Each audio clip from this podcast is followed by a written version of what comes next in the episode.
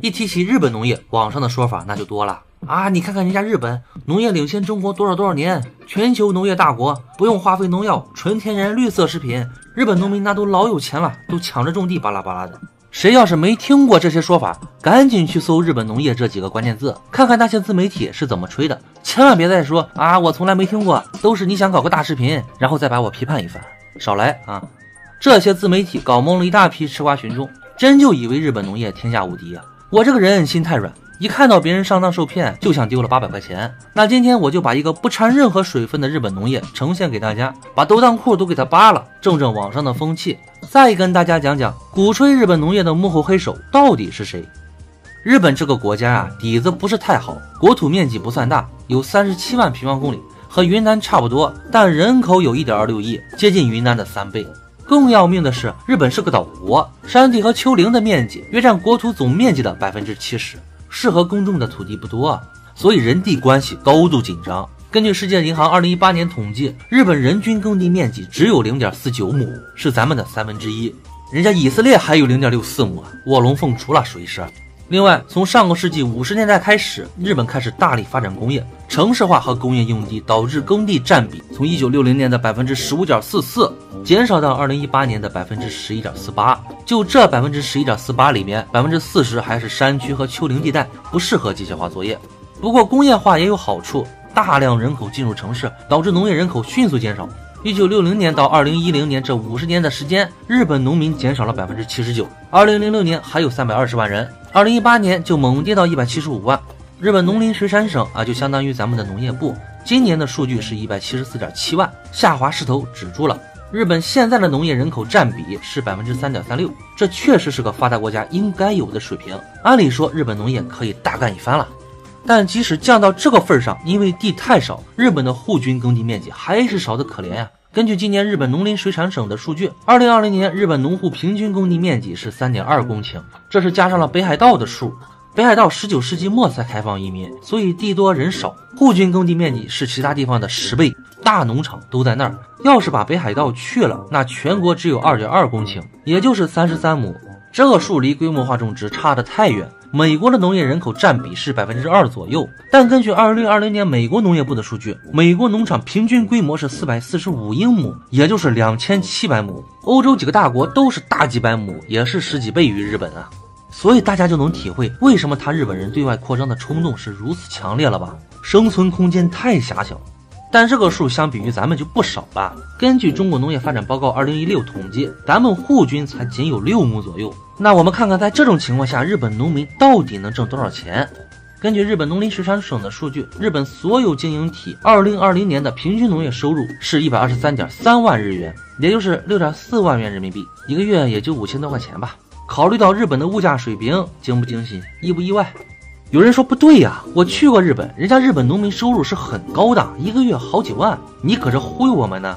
没错，是有很多日本农民挣钱多，但农民和农民的差别可大了。日本农户分为三种类型，一种是主业农户，官方定义为六十五岁以下，农业收入超过百分之五十的，这类农民挣的确实多，农业年收入是四百一十五万日元和二十一万多人民币，是平均数的四到五倍，再加上农业补贴什么的，跟城市白领挣的差不多，甚至还高点。但他们的数量仅仅占全国的百分之二十二点三，也就是五分之一。第二类叫准主业农户，就是六十五岁以下，农业收入不足百分之五十，且一年内下地干活超过六十天的，其他时间打个工什么的，这些农民占百分之十三点七。最后一类叫副业农户，管你种什么，挣多少钱，只要是六十五岁以上，干够了六十天都算。这类农民占比非常大，占百分之六十四。后两者的农业收入大幅减少，主要收入来源是打工、养老金和农业补贴，但三者总体收入水平差不多。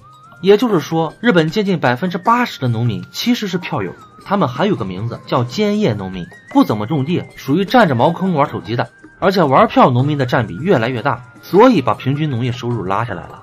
这就是日本农业的兼业化问题。农业兼业化这个事儿有好有坏，对农村和农民来说有很大的好处。日本农村的自由度很大，可以搞餐饮、旅游、食品加工、办企业，甚至搞金融等等，不受限制。所以有些农民虽然种地收入少，但依然能在村里找到工作，也有不错的收入。没有人规定农民只能种地。用温铁军教授的话就是，农村本来就是百业兴旺的，这就让人很羡慕。但对于农业生产来说，是弊大于利的。坚业化导致耕地的高度分散，使骨干农户迟迟无法扩大种植面积，从而导致生产效率低下等一系列连锁反应，终于引发了强烈的反噬。坚业化引发的第一个问题是日本农业人口的迅速老龄化，因为不能规模化种植，日本绝大部分农民的收入就维持在和城市白领差不多的水平，或者稍高，村里城里挣的一样多，就是日本政府的既定目标。但如果是这样的话，绝大部分年轻人肯定不会下地。你就想，在收入水平差不多的情况下，你是愿意在办公室里吹空调呢，还是愿意在日头底下暴晒呢？更何况农村的软硬件和城市没法比呀。这样一来，就赶走了年轻人。现在日本农民平均年龄是六十七点八岁，而且每年都长点，百分之七十的农民年龄在六十五岁以上。这就是日本人自嘲的三老农业。有人肯定会说了啊，中国也一样，那不一样。咱们现在一家那点地，一年能挣几个钱，能买几个皮肤，所以宁肯送外卖也不种地。但如果咱们的农业人口降到日本这个水平，那每家拥有的土地可能在一百亩甚至几百亩，你看年轻人干不干？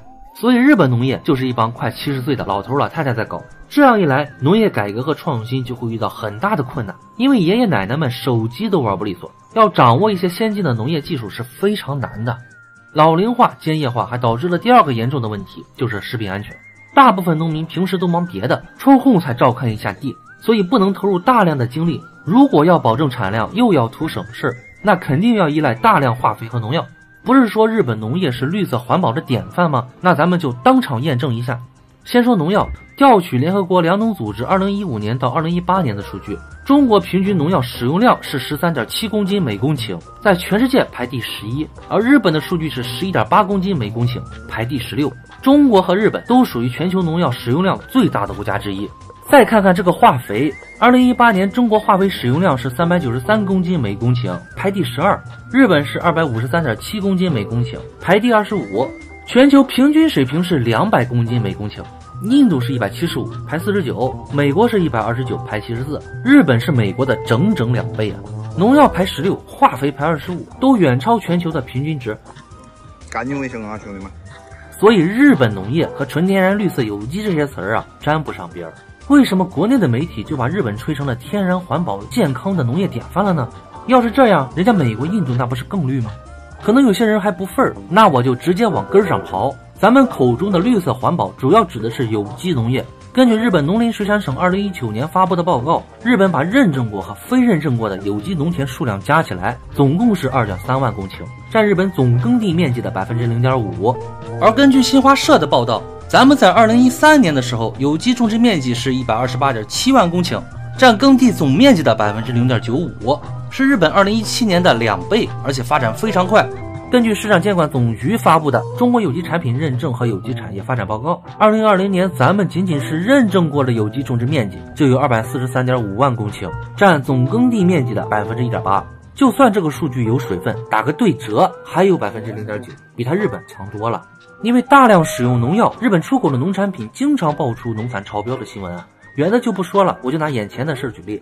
今年二月底，台湾的食药署检出了一大批日本毒草莓啊，而且是多个产地都超标。台湾近半年检测的日本进口草莓有二十六批不合格。要知道，它日本草莓在台湾一个卖二十块人民币啊，玩的。这新闻现在还热乎，大家可以去瞅瞅。兼业化的第三个问题就是效率低下导致的高昂的生产成本。本来日本的人工就贵。再加上效率低，日本农产品在国际市场上是没有任何竞争力。根据联合国统计啊，二零一六年日本农产品国际市场占有率仅仅只有百分之零点二八，比韩国还低。这就是很多人口中的农业大国。为了保护国内脆弱的农业，日本政府只能采取严格的贸易保护，提高农产品进口关税，并实行巨额补贴。日本的农业补贴额占农业总收入的百分之四十一点三啊。这个比例是经合组织国家里平均水平的两倍，居全世界前列。也就是说，日本把农业像金丝雀一样养了起来。因为加高量少，日本国民消费的蔬菜和肉类数量低得吓人啊！先看蔬菜，二零一七年人均年蔬菜消费量，咱们是世界第一，是三百七十七公斤。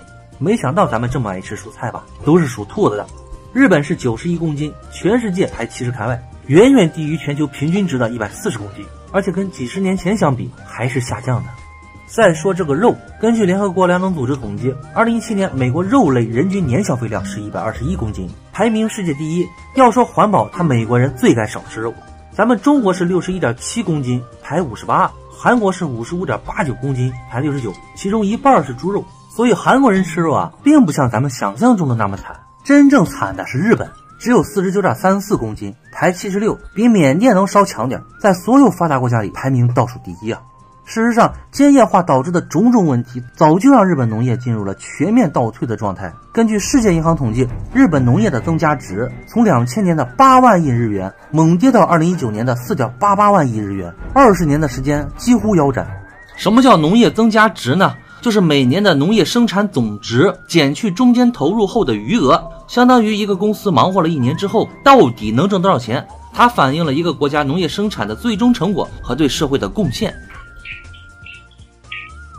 二战后，日本政府非常关注的粮食自给率，按卡路里计算，从一九六五年的百分之七十多，一路猛跌到二零一六年的百分之三十八。农林水产省最新的数据是百分之三十七点三七。日本政府一直想提高到百分之四十五，但无力回天呀。因为日本人对大米有执念，百分之五十五的农货种植的是水稻，所以日本的大米可以做到自给自足，并能出口，而且产能严重过剩。但其他的粮食，比如小麦、玉米，就需要大量进口。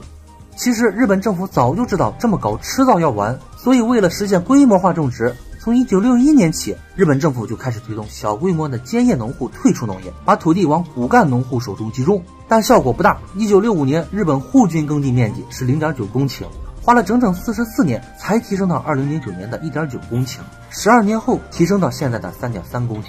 所以日本始终做不到规模化种植，这是严重违反农业常识和经济规律的。日本国内的学者早就对本国农业口诛笔伐了，认为已经到了不得不改革的时候。咱们国内的学术界对日本农业危机也有深刻认识，相关论文非常多。很多学者认为日本模式其实是失败的。为什么会这样？这就跟农业无关了，是定体问的事儿。第二集我会详细分析造成日本农业困境的原因，日本农业又是如何成为全民公敌的，以及日本农业的对外包装手段和幕后黑手。欲知日本农业后事如何，且听下回分解。再见。